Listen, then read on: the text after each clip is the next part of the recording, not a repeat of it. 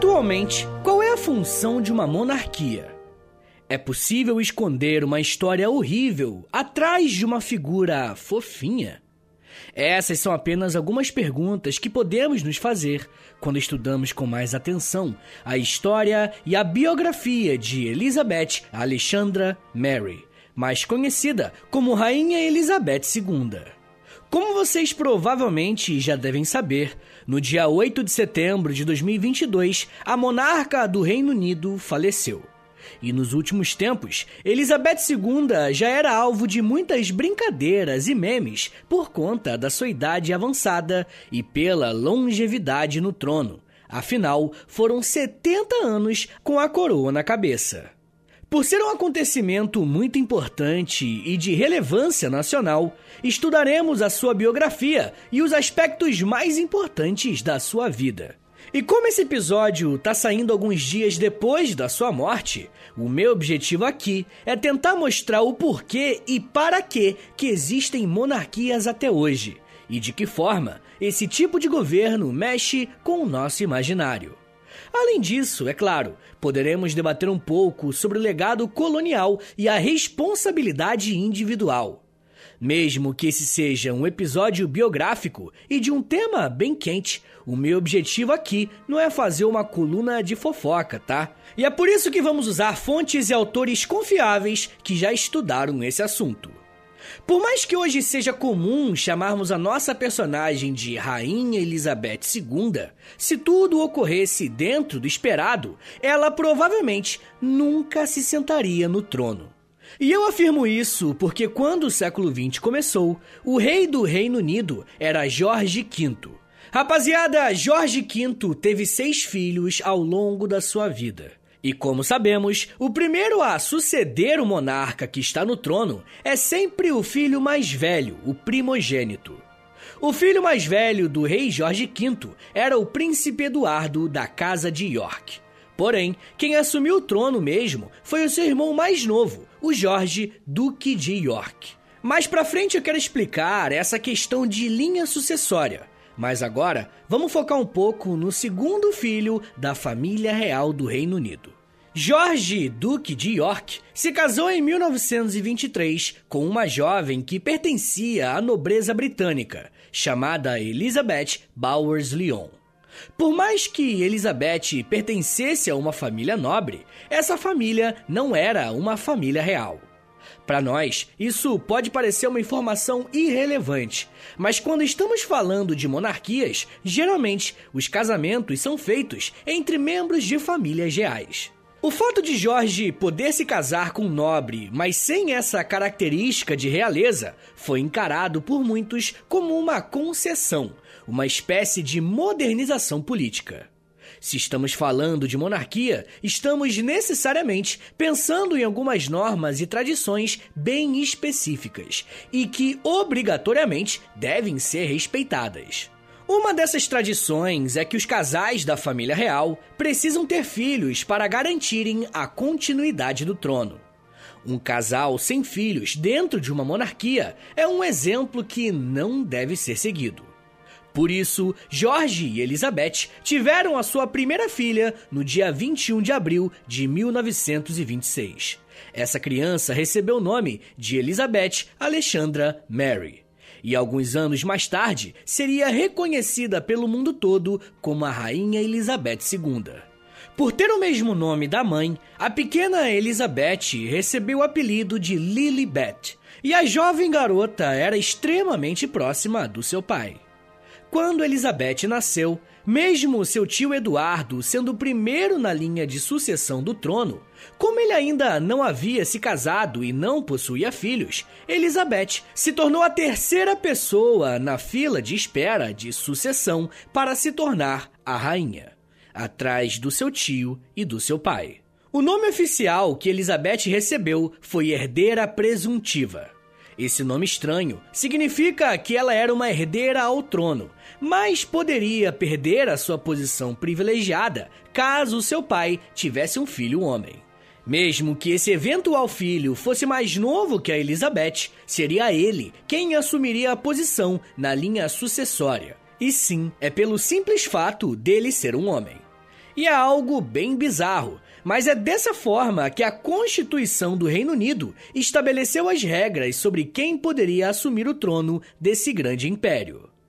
Para a sorte de Elizabeth, os seus pais só tiveram mais um filho, mas descobriram que era uma menina. Margarida, a condessa de Snowdon, e Elizabeth foram as únicas filhas de George e de Elizabeth Bowes, garantindo que a menina poderia ser uma rainha caso as coisas desandassem bastante.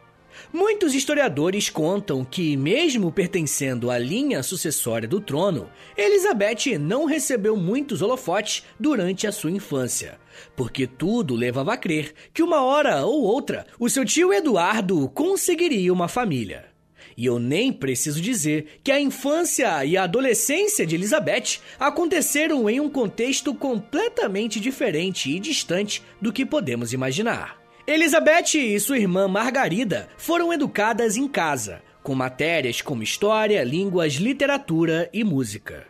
Uma das primeiras governantas e mestres de Elizabeth foi uma mulher chamada Marion Crawford. Em 1950, Crawford lançou um livro sobre a infância das princesas e contou que Elizabeth gostava de estudar, mas preferia passar o seu tempo com os cavalos e os cachorros do palácio. E apesar de ser uma criança normal, quer dizer, na medida do possível, Elizabeth sempre se mostrou uma menina bem responsável e uma criança aplicada em suas responsabilidades dentro da família. Por mais que tudo estivesse caminhando para que Elizabeth tivesse uma vida bem tranquila e sem relevância, né? Afinal, ela era a terceira na linha de sucessão ao trono, tudo mudou na década de 30. Além de ser um período extremamente complicado para a Europa por conta da ascensão do nazismo, o Reino Unido ainda precisaria lidar com seus próprios problemas, pois o tio de Elizabeth não achava que o trono de seus pais era a coisa mais importante. Quando falamos de um personagem de alguma família real, estamos falando de pessoas com muito dinheiro, obrigadas a ficarem estudando com os professores mais renomados do mundo, passeando com os cavalos, e em paralelo a isso, a gente tem o desafio de tentar falar da história que está acontecendo no mundo. Uma história que muitas vezes não é nada agradável. A vida dentro do palácio parece uma vida paralela, onde os acontecimentos históricos da vida real não afetam o que está acontecendo no castelo. Só que às vezes o contrário acontece. O que acontece dentro de um palácio às vezes interfere na história.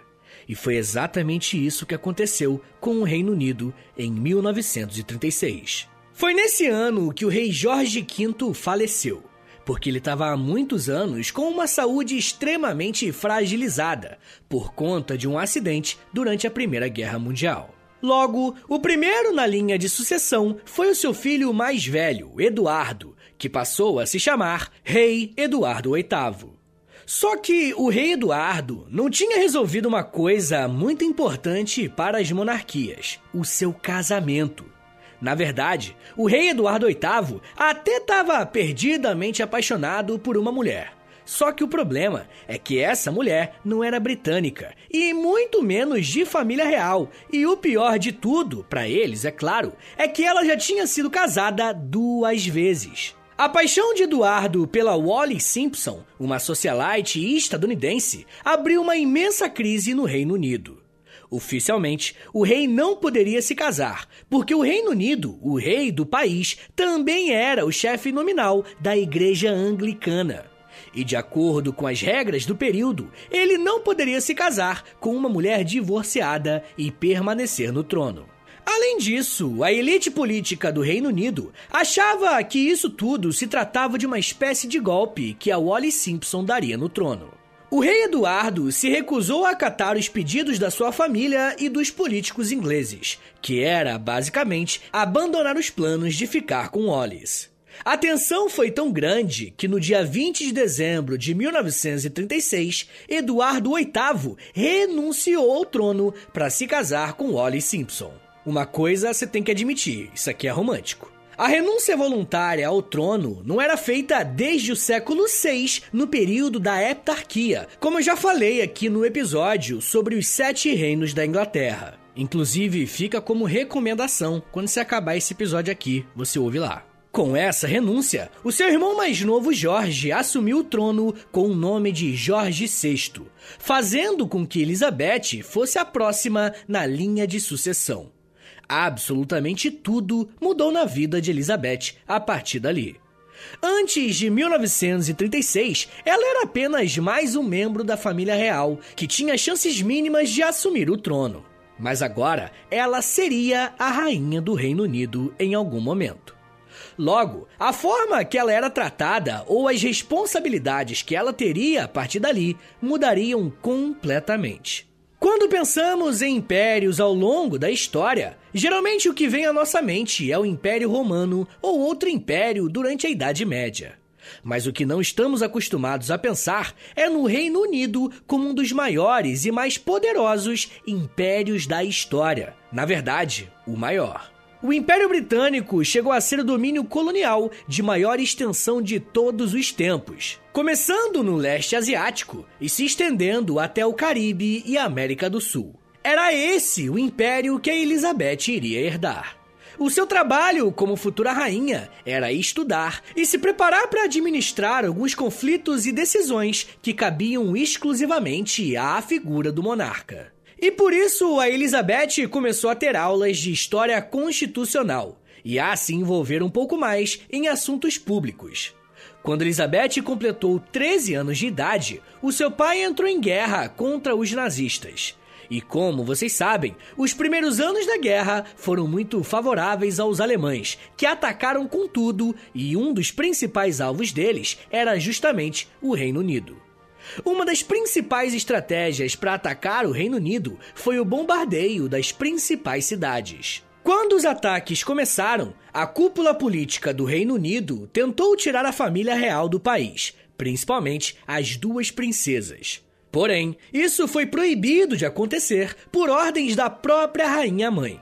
Naquele período, ela disse o seguinte, abre aspas: As crianças não vão sem mim.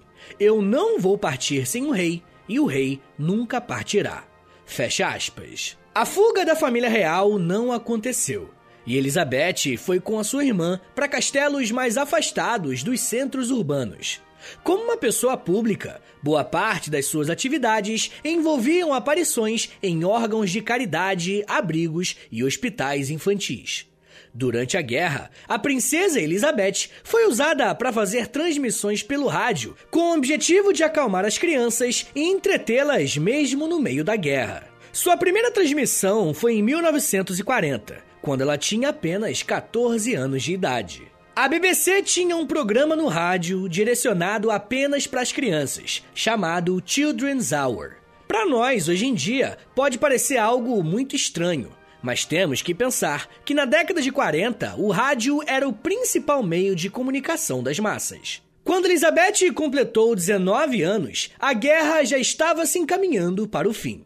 Mas ela se juntou ao Serviço Territorial Auxiliar para fazer treinamentos como motorista e mecânica de veículos que eram usados no resgate e no transporte de feridos em combate.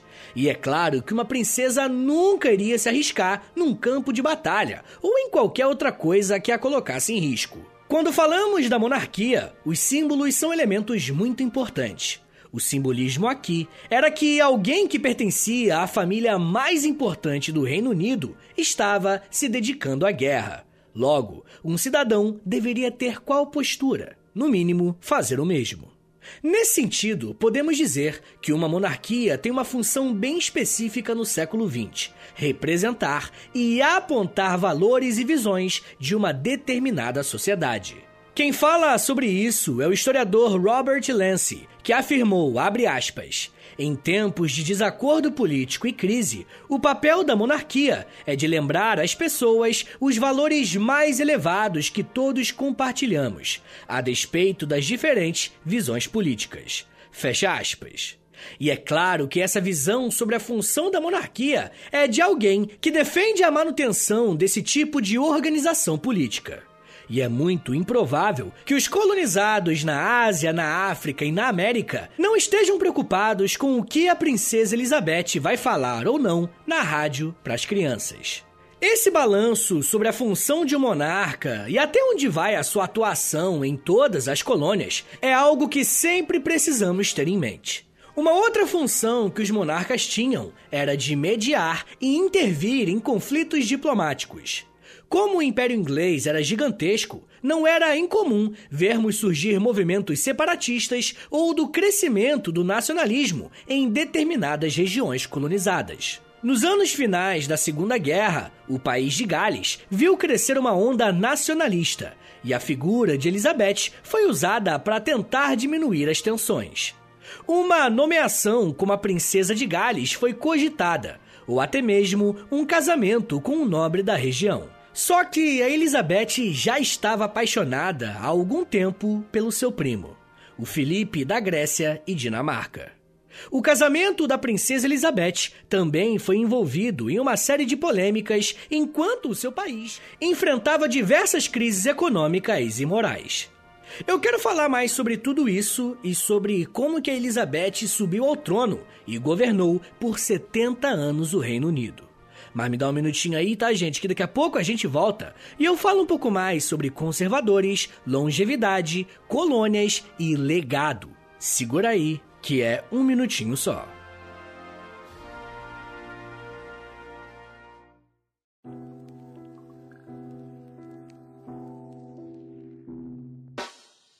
O História em Meia Hora é parceiro da loja.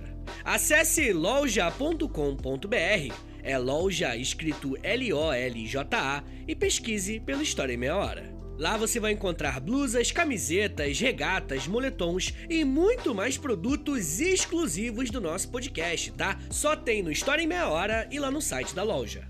Tem uma blusa que é uma mistura do Lampião com a Kira, tem uma que é da Cadela Laika, tem uma que é o Street Fighter, só que com figuras históricas do Brasil. Gente, tem muita coisa irada por lá. Lembrando, é claro, que quando você compra um produto na loja, além de você ficar todo bonitão ou bonitona, você ajuda o História em Meia Hora a continuar de pé. Então, obrigado.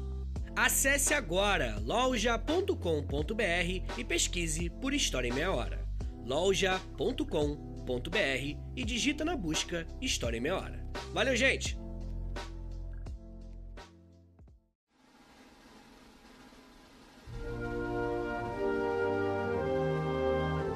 Abre aspas. Eu declaro diante de vocês que toda a minha vida, seja ela longa ou curta, será dedicada ao seu serviço e ao serviço da nossa grande família imperial, a qual todos nós pertencemos. Fecha aspas. Essas foram as palavras ditas pela princesa Elizabeth em 1947. Nessa ocasião, ela tinha 21 anos de idade e estava fazendo a sua primeira viagem internacional. E é claro que não tinha como ela saber disso, mas não demoraria muito para que ela pudesse colocar essas palavras em prática. Como eu estava dizendo, Elizabeth já estava chegando na idade que ela teria que escolher o seu marido. Elizabeth conheceu Philip em 1937 e desde então ficou apaixonada por ele. Não demorou muito para que ela e Philip começassem a trocar cartas. Por mais que fosse uma escolha óbvia, se pensarmos apenas nos sentimentos que os jovens nutriam um pelo outro, estava tudo certo. Mas não estamos falando de jovens normais. Estamos falando de uma família real. E não pode acontecer nada sem um drama ou uma crise, né? A questão era que o Philip pertencia à família real da Dinamarca e da Grécia. Para ele se casar com Elizabeth, teria que renunciar os seus títulos. Mas além disso, um outro complicador era que o Philip pertencia à Igreja Ortodoxa Grega, enquanto Elizabeth era anglicana. Além disso, as irmãs de Philip tinham se casado com nobres alemães que tinham claras ligações com o nazismo. E apesar de todas essas questões, Elizabeth e Philip se casaram no dia 20 de novembro de 1947. E após a união, Philip recebeu o título de Duque de Edimburgo. O casal teve seus problemas conjugais, envolvendo supostas traições que até hoje nunca foram confirmadas. Mas apesar dessas questões, Philip e Elizabeth tiveram quatro filhos: Charles, que é o atual rei, Anne, Andrew e Edward. A década de 1950 representou um período de intensas mudanças políticas para o Reino Unido e que acabaram interferindo na vida da princesa Elizabeth.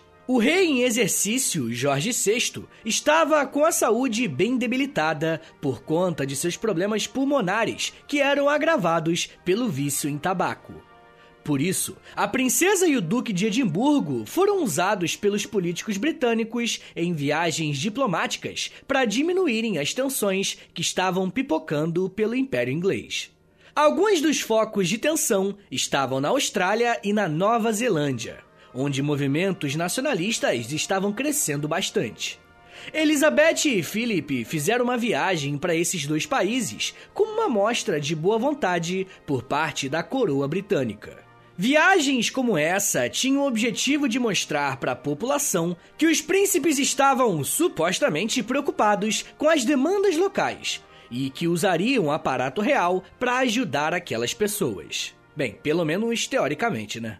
O curioso é que, mesmo em meio às tensões, quando a princesa chegou na Austrália, aproximadamente um terço da população foi às ruas para ver Elizabeth. Foi durante essa turnê que Elizabeth recebeu a notícia que o seu pai tinha falecido no dia 6 de fevereiro de 1952. Imediatamente, Elizabeth foi convocada para voltar a Londres para assumir a sua posição no trono britânico. Antes mesmo de chegar no seu país, Elizabeth precisou escolher qual nome usaria como rainha. Além de decidir que seria Elizabeth II, ela manteria o nome da Casa de Windsor como representante da sua linhagem. E pode parecer uma bobagem, né? Mas existe uma história a respeito de Philip ter exigido que o seu sobrenome fosse colocado como o nome da família real. Após a escolha feita e os preparativos ajustados, a cerimônia de coroação foi realizada no dia 6 de junho de 1953, sendo a primeira coroação televisionada da história. O Reino Unido que a Rainha Elizabeth recebeu era muito diferente daquele país que o seu pai governou. Durante a primeira metade do século XX, ainda era possível dizer que a Inglaterra era a maior potência do mundo. Mas com a eclosão das duas guerras mundiais e a ascensão dos Estados Unidos e da União Soviética, aos poucos foi colocando os britânicos em uma posição inferior àquela que eles já ocuparam. E é claro que, politicamente e dentro da política internacional, o Reino Unido ainda tem muita força mas à medida que as suas colônias foram conquistando a independência, a força da nova rainha foi colocada em xeque. Com a independência de algumas colônias, um termo que passou a ser muito usado foi o de Commonwealth, ou Comunidade das Nações. Essa é uma organização de cooperação entre o Reino Unido e os países que conquistaram a independência em relação aos britânicos. Na verdade, tem até alguns países que não eram colônias da Inglaterra, mas a grande maioria dos países que compõem a Commonwealth já foram colônias da Inglaterra. Essa é uma estratégia usada para manter a sua influência, mesmo perdendo as suas colônias. Quando Elizabeth subiu ao trono, ela também se tornou chefe da Commonwealth. E não demorou muito para que a rainha Elizabeth começasse a receber duras críticas por suas escolhas e atitudes frente ao seu país. Como o Reino Unido é uma monarquia parlamentarista, isso significa que a rainha era chefe de Estado, enquanto o primeiro-ministro representa o monarca e é responsável por organizar o governo e os cargos disponíveis. De forma bem resumida, podemos dizer que o primeiro-ministro é quem lida com o poder executivo, como se fosse uma espécie de presidente. O ponto é que o primeiro-ministro não age de forma espontânea ou independente. Em muitas situações, ele precisa consultar o rei ou a rainha, mesmo que no final seja o primeiro-ministro que tome a decisão. E eu tô te contando isso porque em 1956 tivemos um embate entre a rainha Elizabeth II e o primeiro-ministro Anthony Eden. Em novembro desse ano, o Reino Unido e a França apoiaram Israel em uma invasão ao Canal de Suez. E quem acompanha a geopolítica com mais atenção sabe que até hoje esse é um canal extremamente importante para o comércio global. Controlar essa região era garantir os seus lucros e a continuidade de negociações. Porém, essa região fazia parte do território do Egito.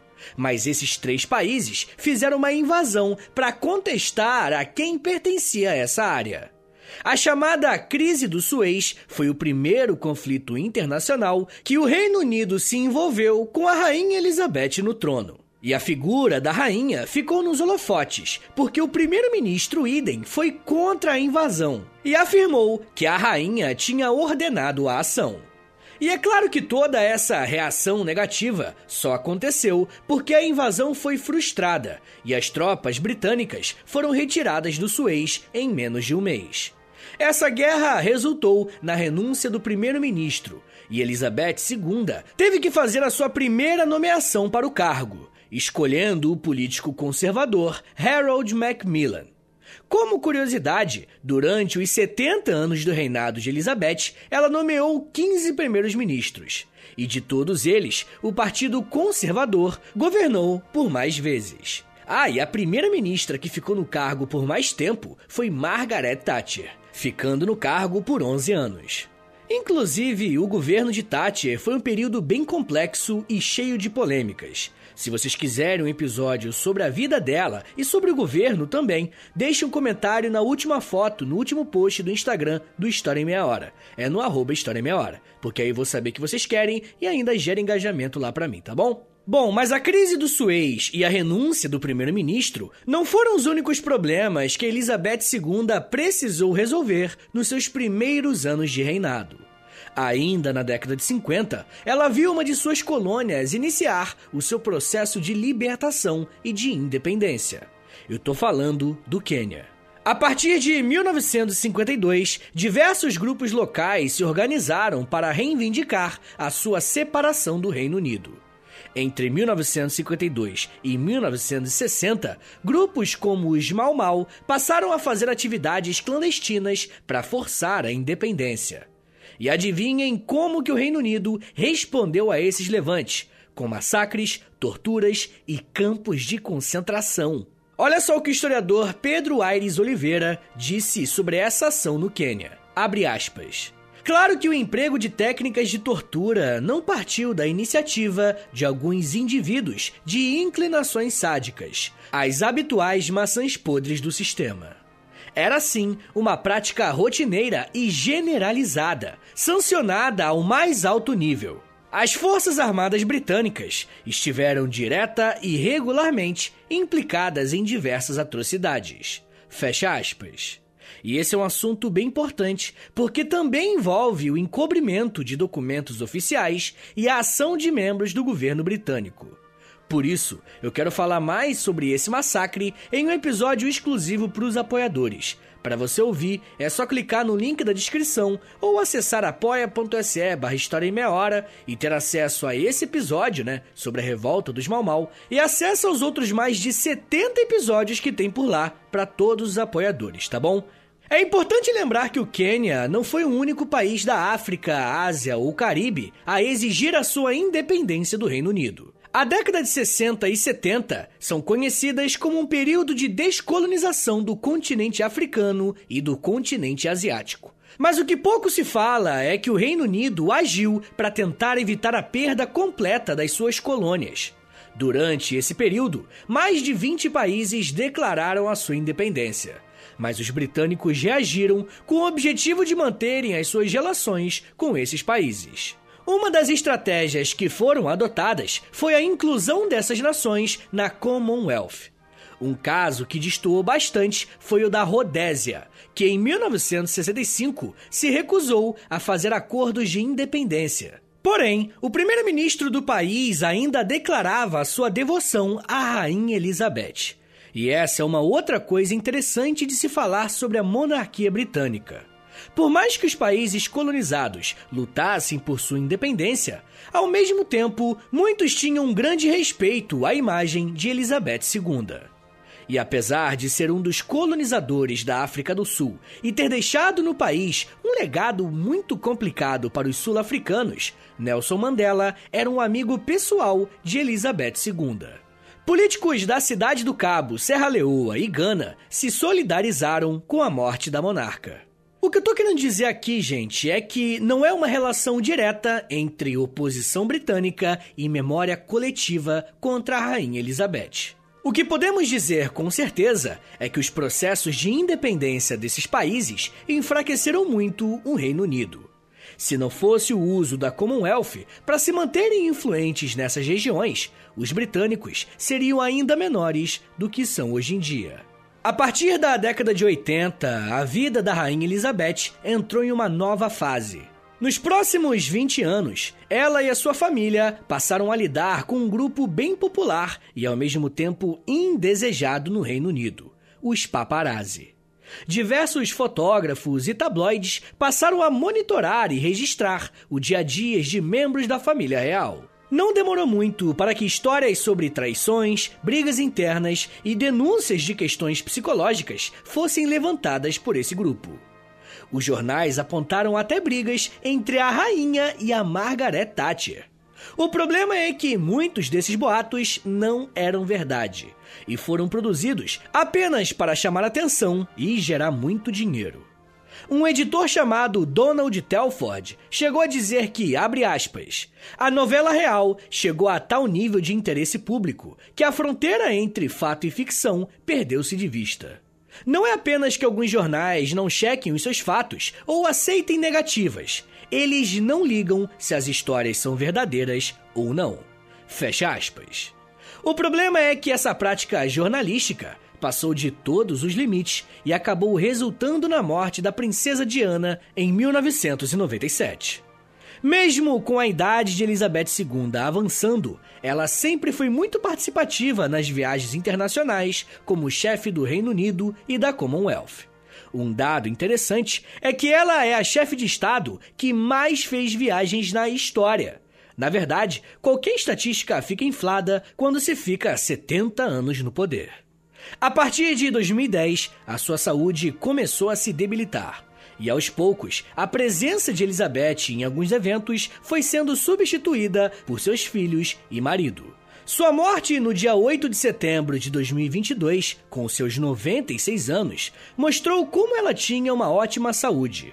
Pessoal, eu imagino que ao longo desses últimos dias, depois da morte da rainha, vocês tenham visto muita coisa sobre a vida dessa personagem tão importante para a história contemporânea. E eu acredito que a minha missão aqui, como professor de história, é mostrar como esse tipo de cargo carrega consigo algumas responsabilidades sobre acontecimentos que não podem ser esquecidos ou relativizados, como várias colonizações e vários massacres.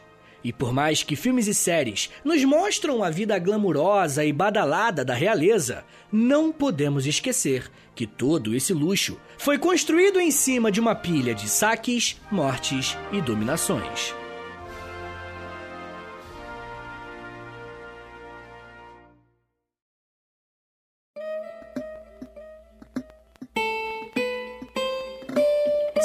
Muito obrigado por terem vindo até aqui. Meu nome é Vitor Soares, eu sou professor de História e você acabou de ouvir o História em Meia Hora. Rapaziada, esse episódio tem chance de viralizar. Então, se você gosta do meu trabalho, que dá moralzinha, compartilha aí, por favor. Posta nos stories do Instagram, e aí você me marca no arroba História em Meia Hora. Ou você pode postar no Twitter também, e aí você me marca no arroba H30podcast. Se você gosta do História Meia Hora, se você quer ver esse podcast continuar de pé por muito tempo ainda, muitos anos ainda, rapaziada, dá uma chance pro meu Apoia-se, gente. Entra lá no apoia.se barra História Meia Hora, que lá tem um monte de recompensa. Tem Clube do Livro, tem episódio exclusivo para os apoiadores, tem conteúdo diário no Instagram. Gente, tem muita coisa. Entra lá no apoia.se barra História Meia Hora, que lá tem tudo explicadinho. Mas muita gente me pediu para fazer um Pix, porque tem gente que fala, pô, eu não queria né, criar compromisso com apoia todo mês. Então anota aí, o meu Pix e o meu contato é historiaemmeiahora.gmail.com. Gente, não se esqueça, por favor, de dar cinco estrelinhas aí no, no Spotify, tá? Pra, pra avaliação ficar boa, isso é muito importante. E aí já aproveita e clica em seguir e também clica no sininho, que aí quando tiver episódio novo, o seu celular vai te avisar. Rapaziada, o História Meia Hora e a loja tem uma parceria. Eu vendo umas camisetas, é, é, tem blusão, tem moletom, tem muita coisa. Entra lá na loja.com.br e aí digita História Meia Hora que você vai achar na hora. Quando você compra uma camiseta, algum produto nosso, você ajuda o podcast também, tá bom? Rapaziada, o História Meia Hora também faz parte de um pequeno conglomerado de podcasts em meia hora e educativos, que é o Educação em Meia Hora. Então já tem lá o Geografia em Meia Hora, com o Vitor Augusto, e o Astronomia em Meia Hora, com a Camila Esperança. Ouve lá esses podcasts que eu acho que vocês vão gostar porque o formato é bem parecido com o do História Meia Hora, né? Então ouve lá e, bem, eu acho que é isso. Me siga nas redes sociais, é arroba no Twitter, no Instagram e no TikTok. Todo dia eu faço um videozinho educativo por lá. Tá bom, gente? Então é isso. Muito obrigado, um beijo, até semana que vem! E valeu!